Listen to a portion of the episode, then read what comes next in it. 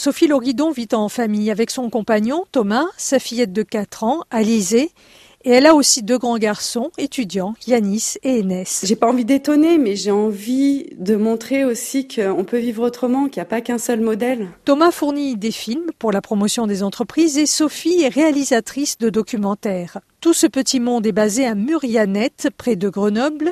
Murianette est à la fois urbaine et rurale, et la famille de Sophie vivait dans un appartement vivait, car le confinement l'a convaincue d'aller s'installer sur Mars. Bon, allez, j'exagère, elle n'est pas allée sur Mars, mais à Mars, dans le Haut-Vivarais, en Ardèche. Toute la famille s'est installée là à la toute fin du mois de juin. Ce sont des vieilles maisons, quoi. C'est un hameau, euh, un hameau perdu euh, dans la, dans la haute Ardèche. Dans un premier temps, Sophie loue une maison qui donne sur la vallée en marge du hameau qu'elle a choisi pour sa nouvelle vie. Eh ben oui, c'est du solide. C'est pas si perdu que ça parce qu'il y a des, supermarchés, il y a tout ce qu'il faut, mais ça reste un hameau un peu isolé et, euh, ça reste euh, très calme en fait. C'est ce qu'on recherche en fait. L'idée c'était d'aller vers un endroit beaucoup plus sauvage en fait, euh, de retrouver plus la force des éléments, de la nature. parce que là-bas, dans le nord de l'Ardèche, la nature est quand même très puissante.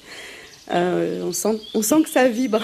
Ce petit paradis de nature sera pour Sophie et Thomas une nouvelle façon d'élever la petite Alizée. Et le confinement est arrivé et là, ça a été un peu une révélation. J'ai trouvé ça vraiment formidable de ne plus avoir de séparation et de pouvoir euh, mélanger un peu euh, à la fois mon travail, le temps que je passe avec euh, ma fille, le papa aussi. On arrive à s'organiser pour s'occuper d'elle. Sophie s'apprête donc à procurer un enseignement à domicile à Alizée. Alors, il y a un bureau en haut. il y aura un bureau. En fait, euh, c'est pas tellement le problème. C'est le problème, c'est plutôt le temps.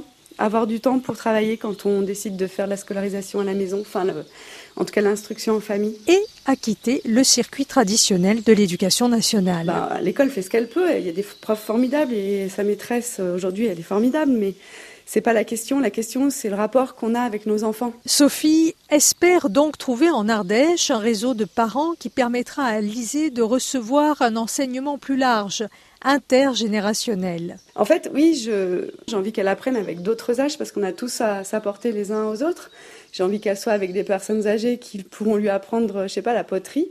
Tout comme j'ai envie qu'elle soit euh, en contact avec d'autres enfants euh, qui auront peut-être 10 ans. En fait, tout ce mélange, il est vraiment euh, créatif et puis euh, il responsabilise aussi les enfants. Et puis ce qui est fondamental dans cette façon aussi de vivre, c'est que on apprend parce qu'on en a envie et ça va avec le reste. Pour Sophie et toute sa famille, ce qui commence cet été, c'est un pas de plus vers une vie plus simple et plus naturelle. Et ça va avec le reste, ça va avec le reste, avec euh, une façon de vivre euh, avec plus de sobriété, ça va avec euh, le fait de consommer local aussi. Je trouve que c'est quelque chose dont on, enfin, dont on prend conscience aujourd'hui. En tout cas, Sophie s'apprête à vivre cette nouvelle vie, et ça, ça donne le trac.